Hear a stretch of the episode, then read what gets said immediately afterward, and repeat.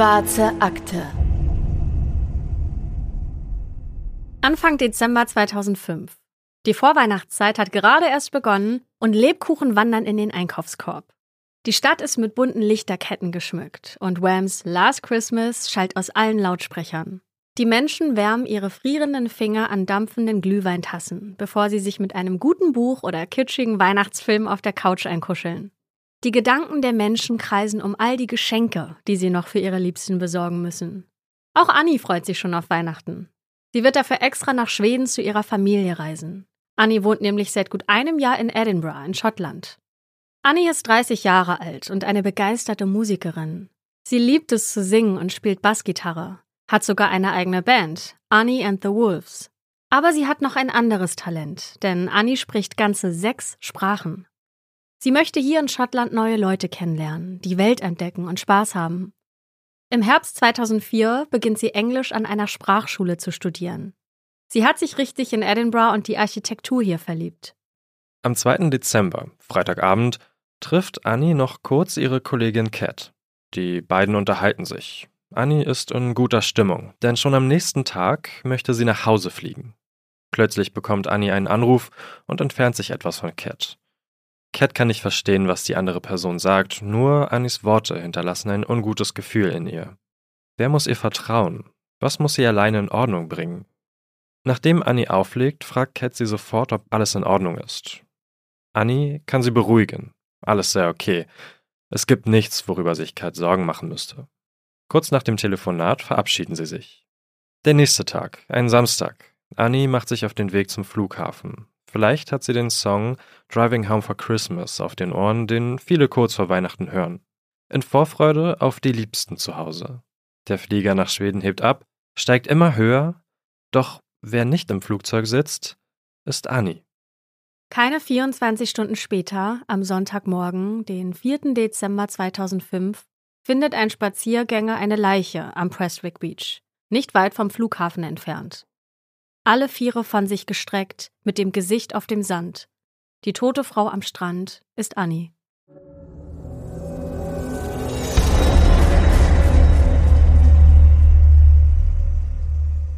Und damit herzlich willkommen zu einer neuen Folge der Schwarzen Akte. Ich bin Anne Luckmann. Und ich bin Patrick Strobusch. Und bevor wir jetzt hier tiefer in den Fall einstarten, Patrick, die Frage an dich: Warst du schon mal in Schottland und ganz speziell in Edinburgh? Nein, war ich nicht, aber lustigerweise, als wir das Skript gelesen haben, äh, habe ich kurz davor auf Instagram einen Beitrag dazu gesehen und also das war wie gesagt, bevor ich das Skript gelesen habe und ich dachte mir so, wow, wunderschön, ich will da unbedingt hin. Was ich mit Schottland generell so verbinde, sind aber sowieso eher so Steine und Whisky, aber ich lieb's auf jeden Fall. Ja, ich war schon mal dort vor ein paar Jahren für so einen Städtetrip und ich fand die Stadt einfach so geil. Irgendwie hat die, also ich war im Mai da, glaube ich, war es Mai, ja. Aber trotzdem hat die Stadt irgendwie so einen herbstlichen Vibe gehabt, also so ganz gemütlich und ich bin ein riesengroßer Harry Potter-Fan. Und oh mein Gott, gibt die Stadt einem viele Harry Potter-Vibes. Also ich habe damals mit meiner Freundin dort eine Harry Potter Walking Tour gemacht extra. Und äh, unser Guide war auch als Harry Potter verkleidet, um es möglichst authentisch zu machen. Und ähm, ich weiß, wir sind noch über den Friedhof gelaufen, weil die Autorin J.K. Rowling dort inspiriert wurde. Also zwei Namen, nämlich McGonagall und Tom Riddle hat sie dort gesehen. Also diese Menschen, die so heißen, liegen wirklich dort. Und ähm, ja, haben die Autorin dann dazu inspiriert, diese ähm, nicht die Figuren zu erschaffen, aber den Figuren den Namen zu geben.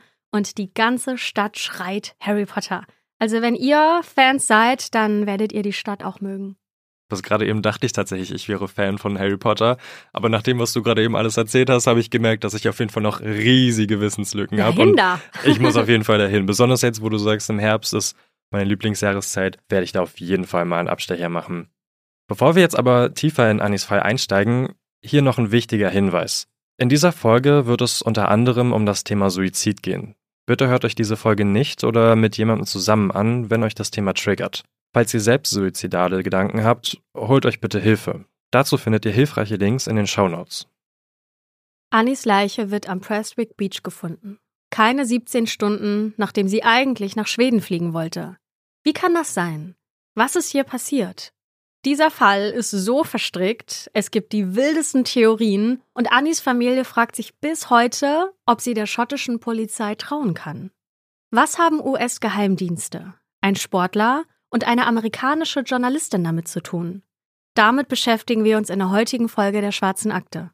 Lasst uns zuerst den Fokus auf Annie selbst legen, denn um ihr tragisches Schicksal geht es heute. Über ihre Geschichte gibt es eine BBC-Dokumentation, die gerade erst im Sommer 2023 erschienen ist. Die heißt Body on the Beach: What Happened to Annie? Verlinken wir euch natürlich auch in den Shownotes. Hier kommen viele ihrer Liebsten aus Schweden zu Wort. Sie alle beschreiben Annie ähnlich, nämlich als gesprächig, glücklich und lebhaft. Ein alter Freund beschreibt sie als Rockstar mit einem glücklichen Lächeln. Maria, Annies beste Freundin, erinnert sich, Annie war eine wunderschöne junge Frau und für mich wie eine Schwester. Sie war unabhängig, sie war stark mit ihrem langen, dichten blonden Haar, sie war wie eine Wikingerprinzessin. Im Scottish Review beschreibt Maria sie nochmal detaillierter. Annie war gesellig, wortgewandt und lustig. Sie konnte sehr hartnäckig sein und gab nur selten auf, wenn sie etwas unbedingt wollte. Annie war freundlich, hilfsbereit und ein Familienmensch. Sie fand leicht neue Freunde. Als Kind wollte sie gerne Polizistin werden. Sie liebte Bücher und dabei in die Geschichten anderer Menschen einzutauchen. Annie fand immer positive Aspekte, an denen sie sich erfreuen konnte, auch wenn sie von Leuten enttäuscht wurde. Sie war intelligent, manchmal aber auch ein bisschen naiv, hat den Menschen oft zu schnell vertraut. Annie liebte das Leben. Sie wird am 7. Februar 1975 in der Nähe von Malmö, Südschweden, als Annie Christina Boysen geboren. Sie ist das zweite von insgesamt vier Kindern, hat einen ungarischen Vater und eine schwedische Mutter. Ab Herbst 2004 studiert Annie mit einem Stipendium in Edinburgh. Knapp ein Jahr später, im August 2005, fliegt sie zurück nach Schweden, weil ihr Stipendium ausgelaufen ist und kommt erst im Oktober 2005 nach Schottland zurück. Keine zwei Monate später wird ihre Leiche am Strand gefunden. In Edinburgh teilt sie sich ein Apartment mit vier anderen Frauen. Jede hat ihr eigenes Zimmer, aber Küche und Bad werden von allen gemeinschaftlich genutzt. Nach ihrem Studium arbeitet Annie in einem Touristenzentrum, der Scottish Whisky Company. Hier kommt sie mit vielen jungen Leuten aus aller Welt in Kontakt. Sie geht gerne tanzen, ist sogar auch allein in den Clubs unterwegs und das am liebsten im Mut. Was ist jetzt aber in den letzten Tagen dieser jungen, lebenslustigen Frau passiert? Annie erzählt ihrer Freundin Maria und ihrer Familie am Telefon, dass sie über Weihnachten nach Hause, nach Schweden kommt. Mutter Guje weiß nicht genau, wann ihre Tochter kommt, weil Annie vorher noch Maria besuchen möchte. Die beiden Frauen wollen gemeinsam Weihnachtseinkäufe erledigen und Annie hat einen Friseurtermin für Montag, den 5. Dezember. Annie verlässt am Samstagnachmittag, dem 3. Dezember 2005, ihre Wohnung in Edinburgh mit einer gepackten Reisetasche und ihrem Reisepass in Richtung Flughafen Glasgow. Edinburgh hat zwar einen eigenen Flughafen, aber vielleicht gab es von dem 120 Kilometer entfernten Glasgow aus ja einen günstigeren Flug nach Schweden. Annie fährt also mit dem Zug von Edinburgh Haymarket nach Glasgow Central Station und von dort weiter zum Prestwick Flughafen. Es lässt sich leider nicht mehr zurückverfolgen, ob sie während der Fahrt mit jemandem gesprochen hat. Um 14.17 Uhr versucht Annie an der Glasgow Central Station Bargeld abzuheben. Zuerst versucht sie 100 Pfund abzuheben, aber die Auszahlung wird ihr verwehrt da nicht genug Geld auf dem Konto ist. Also versucht sie es erneut mit 50 Pfund. Aber leider erneut. Vorgang abgebrochen. Ihr Konto ist nicht gedeckt. Es gibt keine Unterlagen darüber, ob sie ihren Flug nach Schweden bereits gebucht hat oder ob sie spontan vor Ort buchen wollte, da es Last Minute manchmal günstige Flüge am Flughafen gab. Es gibt Aufzeichnungen einer Überwachungskamera am Flughafen, die Annie filmt. Sie ist allein und trägt eine dicke Jacke, darunter eine rote Strickjacke und ein rotes T-Shirt.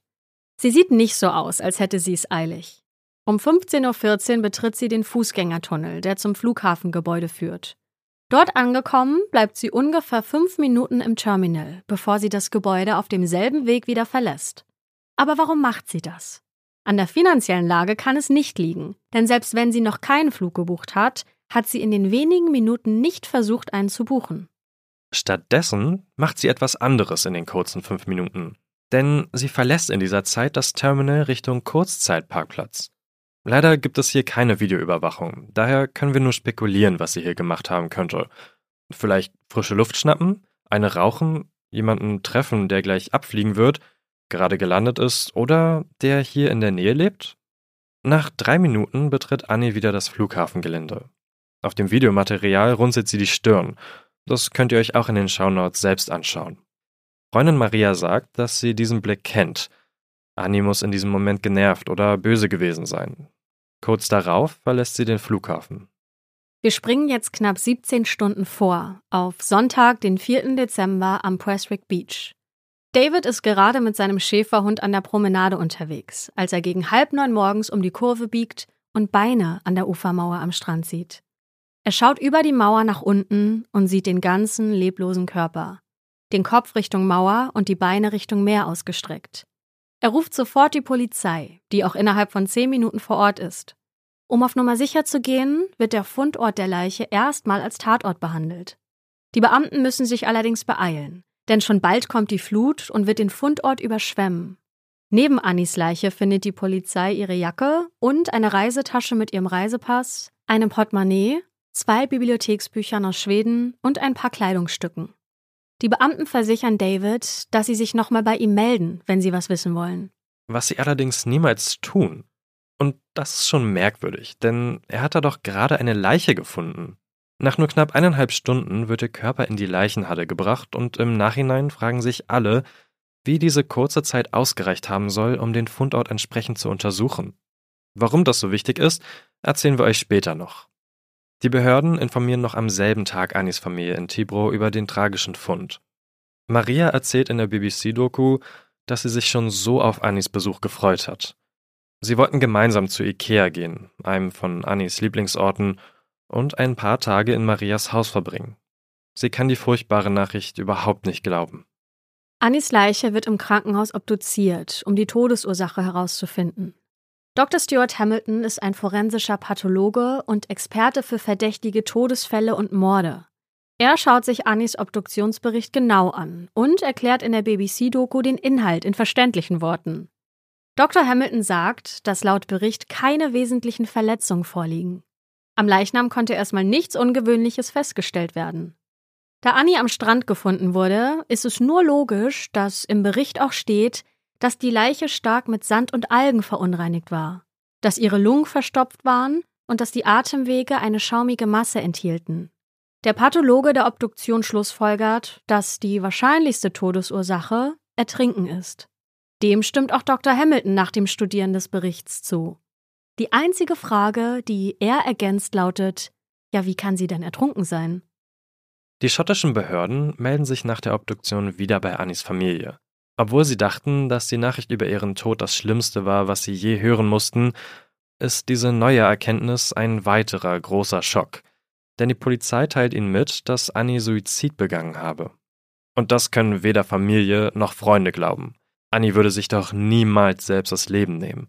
Sie war eine so lebensfrohe, witzige und gesellige junge Frau.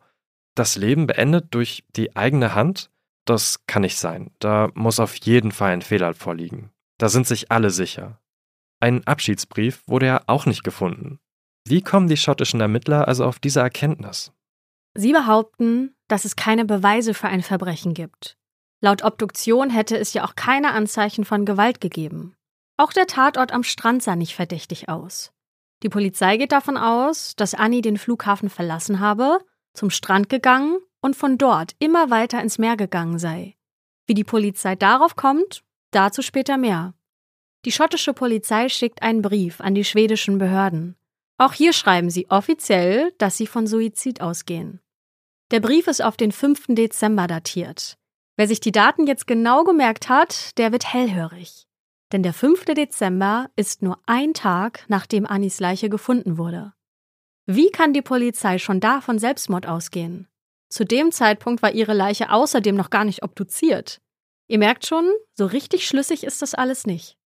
Zwölf Tage nachdem Annis Leiche am Prestwick Beach gefunden wurde, wird ihr Leichnam zusammen mit ihren Habseligkeiten nach Schweden überführt.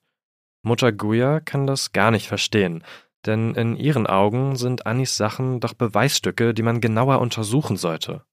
Die Kleidung ist auf links gedreht, noch nass und ganz sandig. Auch Annis Handy ist mitgeschickt worden. Ihr Bruder schaut sich das genauer an und öffnet das Nokia 3310. Damals konnte man noch den Akku auf der Rückseite der Handys entfernen. So kann er dann auch feststellen, dass sich noch gepresster Sand zwischen Akku und Rückseitenverschluss befindet. Das bedeutet, dass anscheinend niemand das Handy mal genauer überprüft hat. Aber warum nicht? Eine Cyber-Security-Expertin wird in der BBC-Doku zu Rate gezogen. Sie schaut sich Anis Nokia 3310 genauer an. Diese Handys hatten ein kleines Schwarz-Weiß-Display mit richtigen Tasten für die Buchstaben und Zahlen. Im Grunde konnte man damit eigentlich nur telefonieren, SMS schreiben und Snake spielen, falls ihr euch erinnert. Da man damit also nicht so viel machen konnte wie mit den Smartphones heute, ist das Herzstück so eines Telefons die SIM-Karte. Hier schlummern nämlich sämtliche Informationen wie die Kontaktliste, Anrufsliste und Nachrichten. Die Expertin kann bestätigen, dass Anis Handy nicht genauer untersucht wurde. Die schottischen Beamten können die SIM-Karte gar nicht geprüft haben, denn diese wurde nicht entfernt. Was sie allerdings getan haben, ist eine Anfrage an Anis Mobilfunkanbieter zu schicken.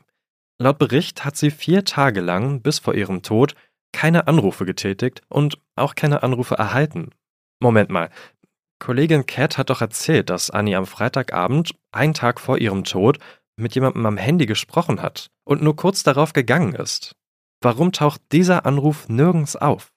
Ihre Mutter berichtet im Scottish Review, dass sie nach Login in Annies Mailkonto schockiert festgestellt hat, dass alle E-Mails gelöscht wurden sowohl eingehende als auch ausgehende E-Mails. Hat Annie sie selbst gelöscht oder hat jemand anderes das getan? Außerdem fehlt ein persönlicher Gegenstand, der nicht nach Schweden geschickt wurde, nämlich Annies Filofax. Das ist ein Mix aus Kalender, Planer und Notizbuch, das auch Namen und Kontaktdaten enthält. Den habe sie laut Freundin Maria immer bei sich getragen. Aber genau der ist jetzt nirgends auffindbar. Vom Flughafen zum Prestwick Beach ist es keine halbe Stunde zu Fuß. Das ist die Strecke, die Annie zurückgelegt haben muss. Der Weg dorthin führt sie in die Station Road. Das ist der wahrscheinlich einzige Weg, den sie zum Strand hätte nehmen können. Hier gibt es wieder eine Videoüberwachungskamera. Und um 16.05 Uhr wird am Samstag tatsächlich eine Person gesehen, die Annie sein könnte. Diese Person trägt weiße Schuhe, eine dunkle Hose und eine Tasche, genau wie Annie auf den Bildern der Überwachungskamera am Flughafen. Auch von der Uhrzeit her könnte das passen. Die Journalistin Hazel Martin aus der BBC-Doku schaut sich das Videomaterial jetzt genauer an. Und sie ist ziemlich überrascht. Wie kann sich die Polizei sicher sein, dass die Person auf dem Video Annie ist? Die Qualität des Materials ist nämlich ziemlich schlecht. Wenn man an die Person heranzoomt, die da in die Station Road abbiegt, wird die Aufnahme so körnig, dass man im Grunde gar nichts erkennt. Ob die Person kurzes oder langes Haar hat, ob sie brünett oder blond ist, handelt es sich hier wirklich um Annie? Das ist eine der Fragen, die sich auch ihre Familie stellt. Die schottischen Behörden antworten, dass sie sich sicher sind, dass es sich um Annie handelt. Schließlich sind Statur und Haare ähnlich. Die Person trägt eine Tasche von der Farbe und vom Style her ähnlich zu der von Annie sowie Jacke und Schuhe passen zum Outfit, das Annie am Flughafen trug. Die Polizei sucht nach Zeugen, die Annie am Strand gesehen haben könnten. Und sie finden auch einen Zeugen, der eine Frau am Strand gesehen hat, die Annie gewesen sein könnte. Die Frau war ziemlich weit draußen, stand einfach nur da, hat sich nicht bewegt und aufs Meer hinausgeschaut. In einem Brief von den schottischen an die schwedischen Behörden ist das auch vermerkt. Dort steht, dass ein Zeuge angibt, dass dort eine Person am Strand stand, die zur Beschreibung von Annie passt und gegen 16.30 Uhr aufs Meer geschaut hat. Merkwürdig ist nur, dass der Zeuge niemals gesagt hat, dass die Person Annie ähnlich sah. Die stand nämlich viel zu weit weg, um etwas Konkretes zu erkennen. Hinzu kommt, dass der Zeuge die Person etwa 400 Meter vom Fundort der Leiche entfernt am Strand hat stehen sehen. Könnten Ebbe und Flut wirklich für diese Entfernung gesorgt haben? Um diese Frage zu beantworten, hat die BBC-Doku einen Rettungsschwimmer und Ozeanographen beauftragt, das Szenario nachzustellen. Er paddelt an genau der Stelle raus aufs Meer, an der der Zeuge eine Person hat stehen sehen. Das Meer dort ist ziemlich flach, daher muss er ganze 800 Meter rauspaddeln, bis Annie mit ihren 1,70 Meter keinen Boden mehr unter den Füßen gehabt hätte. Warum ist das wichtig? Der forensische Pathologe Dr. Hamilton erklärt in der Doku, dass der Kopf beim Ertrinken nicht daran denkt, was er tut, sondern der Körper alles versucht, um wieder Luft zu bekommen. Hat man also noch die Möglichkeit zu stehen, wird man das auch mit ziemlicher Sicherheit tun. Den Kopf freiwillig unter Wasser zu halten, bis man ertrinkt, ist nahezu unmöglich, sagt er. Annie ist zudem eine gute Schwimmerin, hat sich erst kürzlich eine Dauerkarte für die Schwimmhalle gekauft. Allerdings ist das Wasser im Dezember im schottischen Meer natürlich super kalt. Vielleicht hat sich Annie im Wasser schnell unterkühlt. Es gibt aber noch einen anderen Punkt, der stutzig macht. Denn direkt neben Annies Leiche wurden ja ihre Jacke und ihre Tasche gefunden. Wir erinnern uns, jemand hat Annie vermeintlich ja 400 Meter entfernt im Wasser stehen sehen. Wurden die wirklich alle zum exakt selben Spot gespült, gut einen halben Kilometer weiter? Immerhin sind Annie, Jacke und Reisetasche unterschiedlich schwer. Wie kann das sein? Oder wurde alles so drapiert, damit es so aussieht, als hätte sich Annie das Leben genommen? Das ist nämlich die Theorie der Familie. Sie glauben, dass Annie ermordet wurde und der Mörder versucht, alles zu vertuschen. Annie hat in Edinburgh gelebt. Dort gibt es auch viele Strände. Warum sollte sie erst 120 Kilometer nach Glasgow zum Prestwick Beach fahren, um sich das Leben zu nehmen? Sie hat die Miete für ihr Zimmer schon im Voraus bezahlt hat sich eine Dauerkarte fürs Schwimmbad gekauft und einen Friseurtermin in Schweden gebucht. Das ergibt für sie alles keinen Sinn. Hinterbliebenen fällt es oft schwer zu akzeptieren, dass sich ein geliebter Mensch selbst das Leben genommen hat. Nach außen waren die Personen doch immer so fröhlich und lustig. Tief hineinschauen in die Seele kann jedoch niemand. Aber nicht nur der schwer zu akzeptierende Gedanke daran lässt die Familie an einen Mord glauben. Denn nachdem Annis Leichnam beim schwedischen Bestattungsinstitut ankommt, macht die Bestatterin eine unglaubliche Entdeckung. Werbung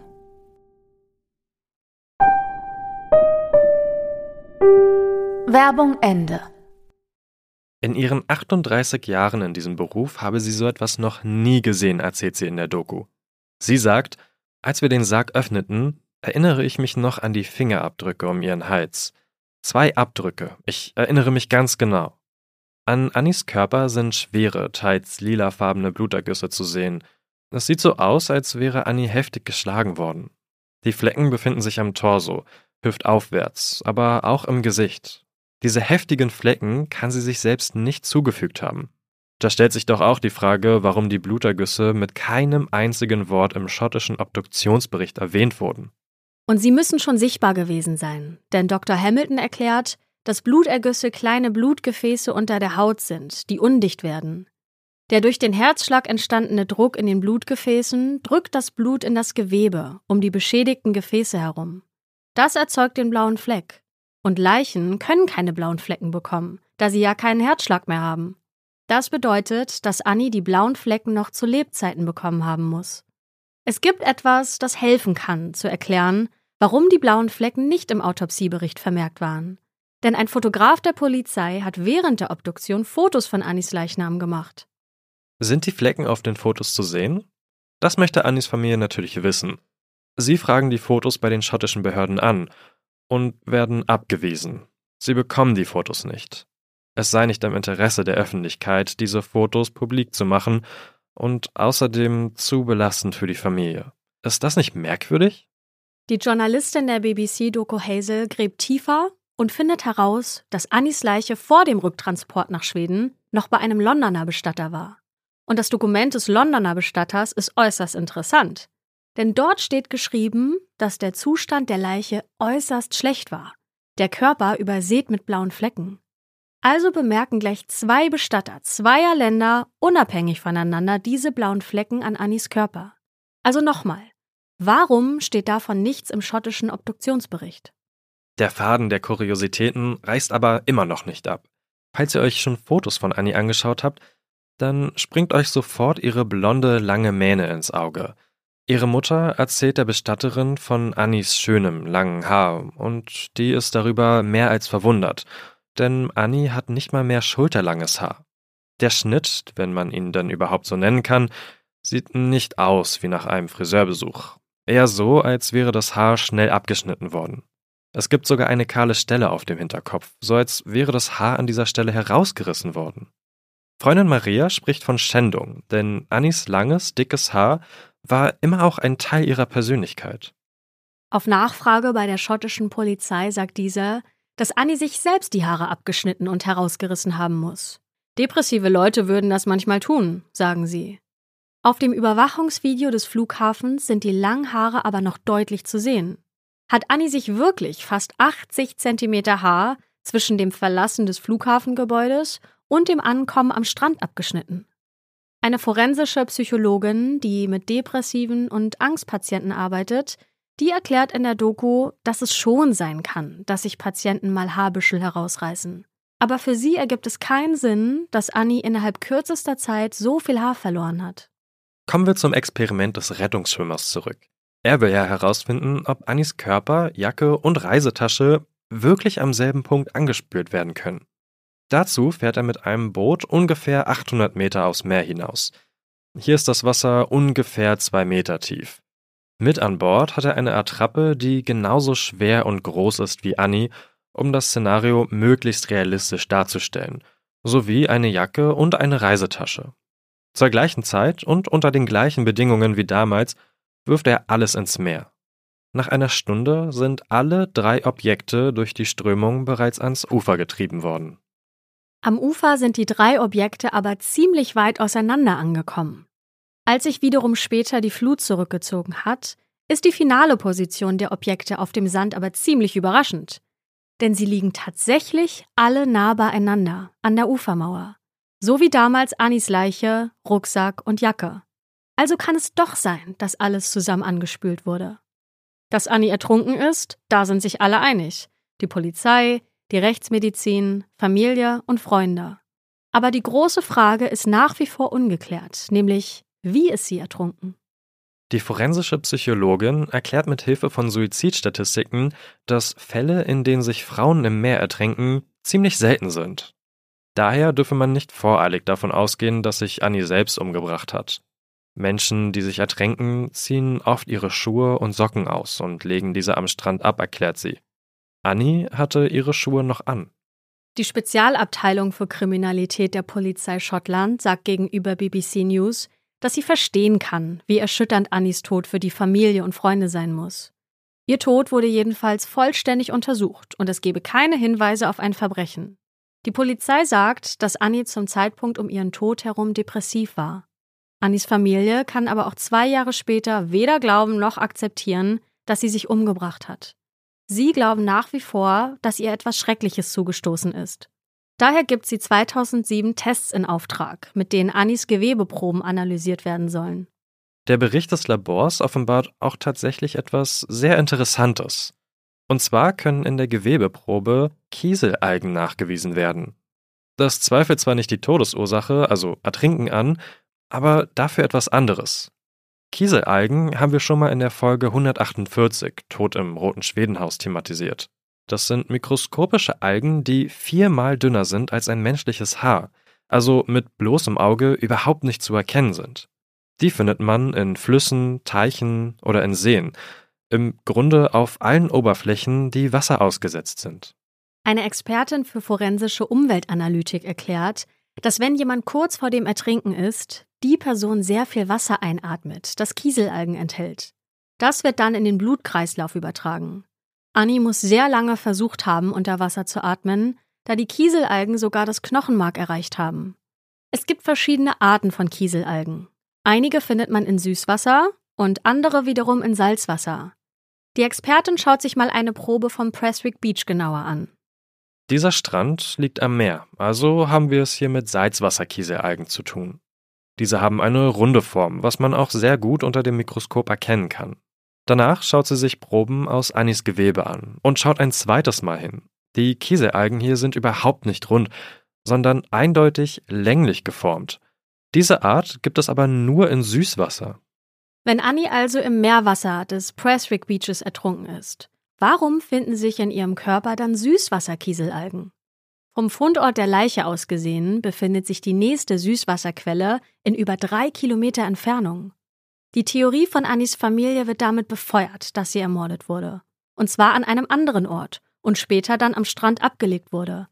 Es gibt auch eine Rampe am Strand, auf der man schnell mal mit einem Auto hätte runterfahren können, um Annis Leiche unter der Mauer abzulegen. Der forensische Pathologe Dr. Hamilton hingegen meint, dass das Einatmen und die Rückstände der Süßwasserkieselalgen auch von einem anderen Zeitpunkt ihres Lebens stammen können. Um fundierte Schlussfolgerungen machen zu können, müssten weitere Gewebeproben von Annie untersucht werden. Ihre Familie bittet also die schwedischen Behörden um Hilfe. Aber die lehnen ab. Aber eine andere Theorie tut sich auf. Wir haben ja vorhin schon erzählt, dass Annie gerne tanzen gegangen ist, auch mal alleine. Und im Sommer 2005 wird sie im Club von einem jungen Mann angesprochen. Er ist charmant und gefällt ihr auch optisch ziemlich gut. Er ist nämlich genau ihr Typ. Die beiden verstehen sich gut, trinken was zusammen und unterhalten sich fast dreieinhalb Stunden. Annie berichtet später ihrer besten Freundin Maria von diesem Abend. Der Mann erzählt ihr, er sei ein schottischer Rugby-Spieler, ursprünglich aus Neuseeland. Das gefällt ihr gleich noch mehr, denn Annie interessiert sich sehr für den Sport, geht sogar zu Spielen. Nach diesem Abend im Club reist sie für eine Woche in die schwedische Heimat, hofft aber, diesen Mann wiederzusehen. Zurück in Schottland besucht sie das Rugby Clubhaus. Sie setzt sich allein an einen freien Tisch. Irgendwann taucht der Mann sogar auf, der sich ihr als Martin vorgestellt hat. Nur kommt er nicht, wie sie sich das ausgemalt hat, freudestrahlend auf sie zu. Nein, er läuft einfach in ihr vorbei. Hat er sie nicht gesehen? Als sich ihre Blicke schließlich doch treffen, schaut er sie irgendwie böse an. Annie ist kein Mensch, der sich schnell einschüchtern lässt, aber sie merkt, dass hier irgendwas falsch läuft. Irgendwas stimmt nicht mit ihm. Sie fühlt sich ängstlich. Die Journalistin Hazel fragt sich, ob sich irgendjemand im Rugby Clubhaus an Annie erinnern kann. Und der Präsident des Clubs kann es. Er begrüßt nämlich gern die Menschen, die in seinen Club kommen. So auch Annie an einem Freitagabend 2005. Sie habe ihm erzählt, dass sie auf jemanden wartet. Vermutlich auf Martin. Die Polizei spricht nach Annies Tod mit besagten Martin. Und der hat überhaupt keine Ahnung, wer Annie ist. Er war schon seit 2003 nicht mehr in Schottland, sondern in Neuseeland, was auch bestätigt werden kann. Er kann sich also gar nicht 2005 in einem Club mit Annie unterhalten haben. Wenn der Mann, den sie so charmant und attraktiv fand, also gar nicht Martin ist, wer ist er dann? Das konnte die Polizei bis heute nicht herausfinden. Annie mag Rugby. Vielleicht hat der unbekannte Mann das ja gewusst und ausgenutzt. Hat sich als Spieler ausgegeben, um sie zu locken. Nur warum? Außerdem war er auch im Rugby Club. Spätestens dort hätte ja alles auffliegen können. Die Polizei findet keine Zeugen, die Annie und den unbekannten Mann zusammen gesehen haben. Die Beamten glauben, dass die Martin-Geschichte nur ein Hirngespinst von Annie war und es diesen Mann gar nicht gibt. Aber warum sollte sie sich das ausdenken? Und mal ehrlich, wenn du eine bekannte Persönlichkeit irgendwo siehst oder so, dann googelst du doch erstmal nach ihr, oder? Na, aber sofort. Vor allem, wenn es ein Promi ist und ich die Person jetzt vielleicht noch nicht so gut kenne. Natürlich würde ich googeln und gucken, was steht da in irgendwelchen äh, ja, Schlagzeilen oder so. Deswegen, es hat mich auch ein bisschen irritiert, dass sie das offenbar nicht gemacht hat. Absolut. Und irgendwie müssen die beiden ja auch sich sehr ähnlich gesehen haben, damit ihr das nicht sofort aufgefallen ist.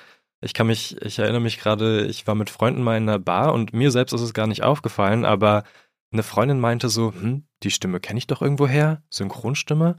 Und mir fallen jetzt nicht alle äh, Rollen ein, die die Stimme gesprochen hat, aber Joaquin Phoenix, die Filmnerds, die wissen jetzt wahrscheinlich genau, welcher Sprecher gemeint ist, der saß genau neben uns und den haben wir auch sofort gegoogelt. Wir haben ihn natürlich nicht darauf angesprochen, aber wir haben natürlich sofort nachgeguckt und bestätigt, dass es auch wirklich er ist. Ja, hätte doch jeder getan wahrscheinlich. Auf jeden ne? Fall.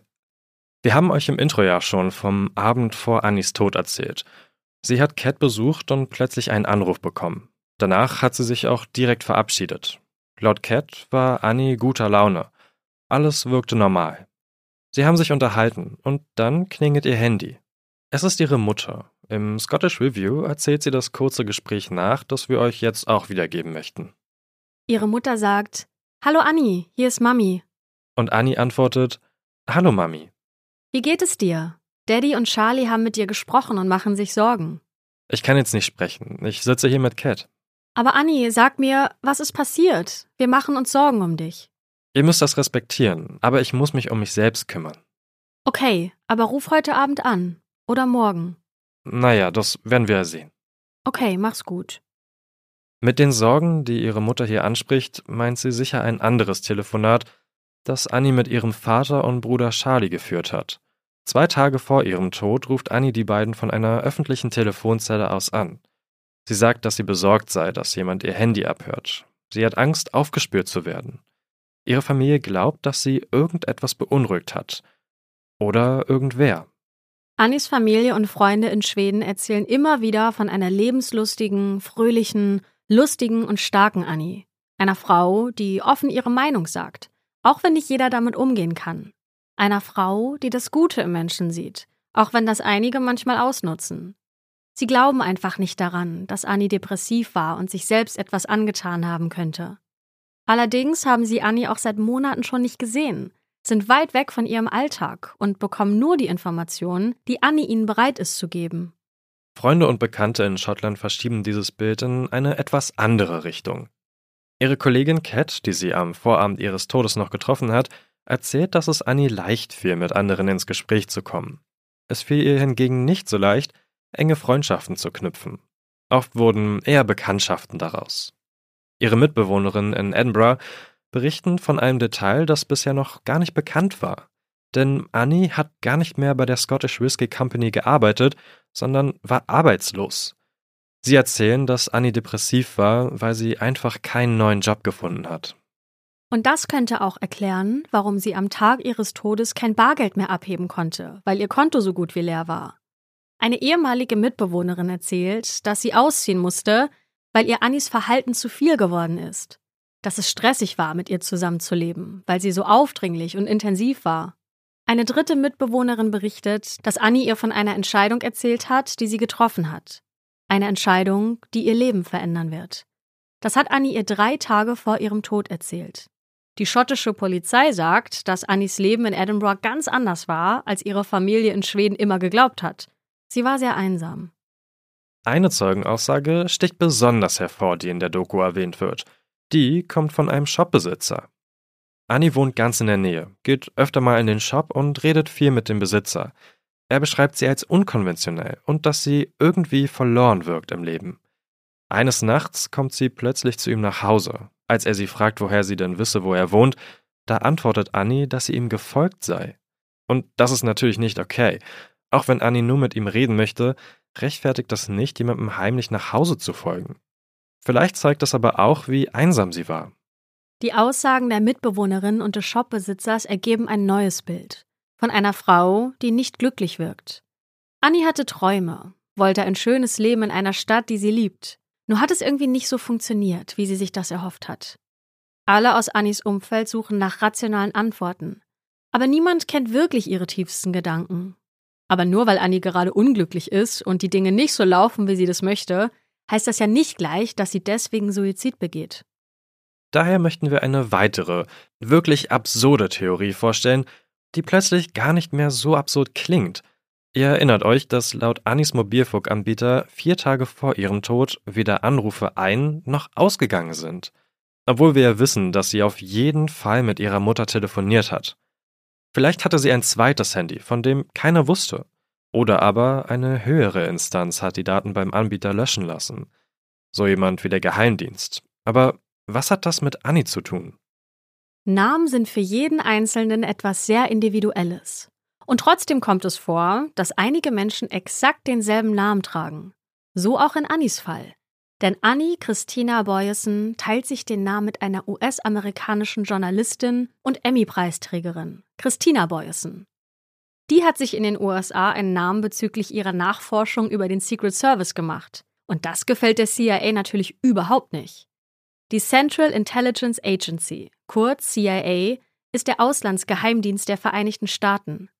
Die Journalistin berichtet um die Zeit von Annis Tod herum, dass der US-Geheimdienst mutmaßliche Terroristen um die ganze Welt fliege. Eine zentrale Rolle bei den Geheimtransporten spiele der Flughafen Prestwick. Von hier würden Gefangene aus dem Nahen Osten in Gefängnisse wie Guantanamo Bay gebracht. Da gibt es also eine Frau mit dem Namen der Journalistin, die in Schottland lebt. Da gibt es eine Frau mit Annis Namen, die Nachforschungen über den Geheimdienst anstellt. Kann es sein, dass der Geheimdienst die Journalistin zum Stillschweigen bringen wollte und Annie aufgrund einer Verwechslung in die Schusslinie geraten ist? Die schottische Polizei gibt an, über 50 Zeuginnen und Zeugen in diesem Fall befragt zu haben. Sie hätten alles Mögliche getan und in Annies Fall alles richtig gemacht. Die Journalistin Hazel kontaktiert für die Doku mehrere Beamte, die an Annies Fall mitgearbeitet haben. Aber niemand möchte darüber sprechen. 18 Monate nach Annies Tod wird sie von ihrer Familie beerdigt. Die Familie hat die Hoffnung bis dahin nicht aufgegeben, dass die schottische Polizei den Leichnam als Beweismittel sicherstellt, um die Untersuchung weiter voranzutreiben. Die Polizei glaubt also an Suizid, obwohl so vieles dagegen spricht. Die Beschreibungen von Annis Umfeld, die blauen Flecken, die Auswertung der Kieselalgentests. Familie und Freunde glauben, dass hier etwas Schreckliches geschehen ist. Wer ist der vermeintliche Rugby-Spieler? Hat er Einfluss auf ihr Schicksal? Oder ist Annie Spielball in einer Verwechslung der Geheimdienste geworden? Wurde ihr Tod vertuscht? Einen sehr interessanten Punkt haben wir noch für euch, den wir wirklich gar nicht nachvollziehen können. Die Journalisten der BBC-Doku haben in Annies Fall Einsicht in die Kommunikation zwischen der schottischen und der schwedischen Regierung angefordert.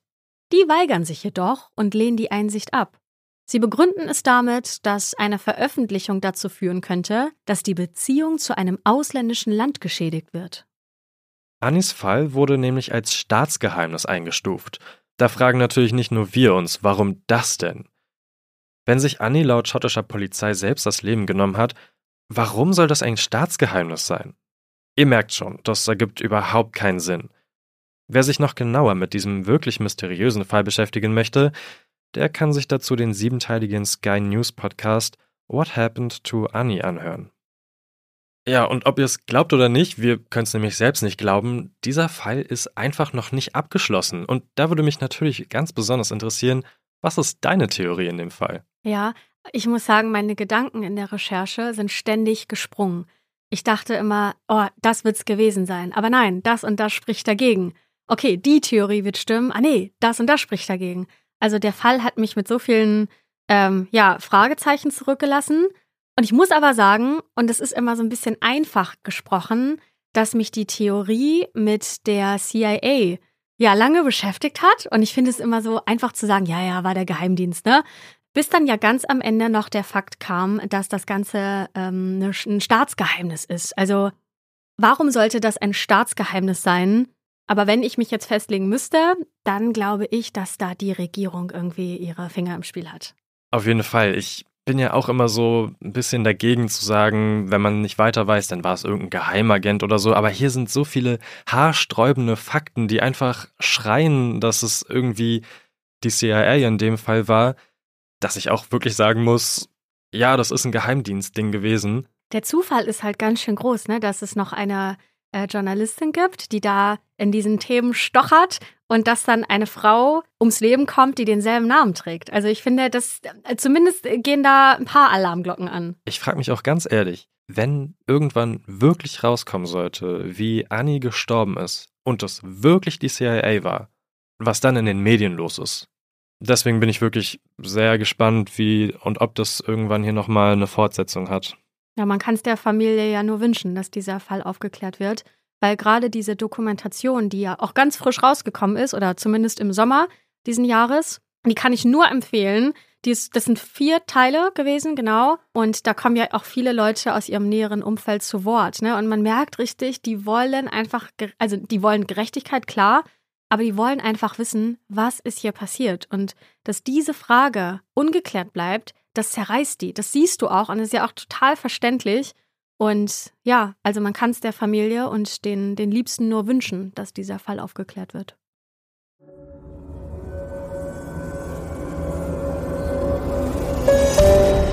Wir sind eure Hosts Anne Luckmann und Patrick Strohbusch. Redaktion und Schnitt Anne Luckmann. Mit der Stimme von Pia Rona Sachse. Ausführender Produzent Walko Schulte. Die Schwarze Akte ist eine Produktion der Julep Studios.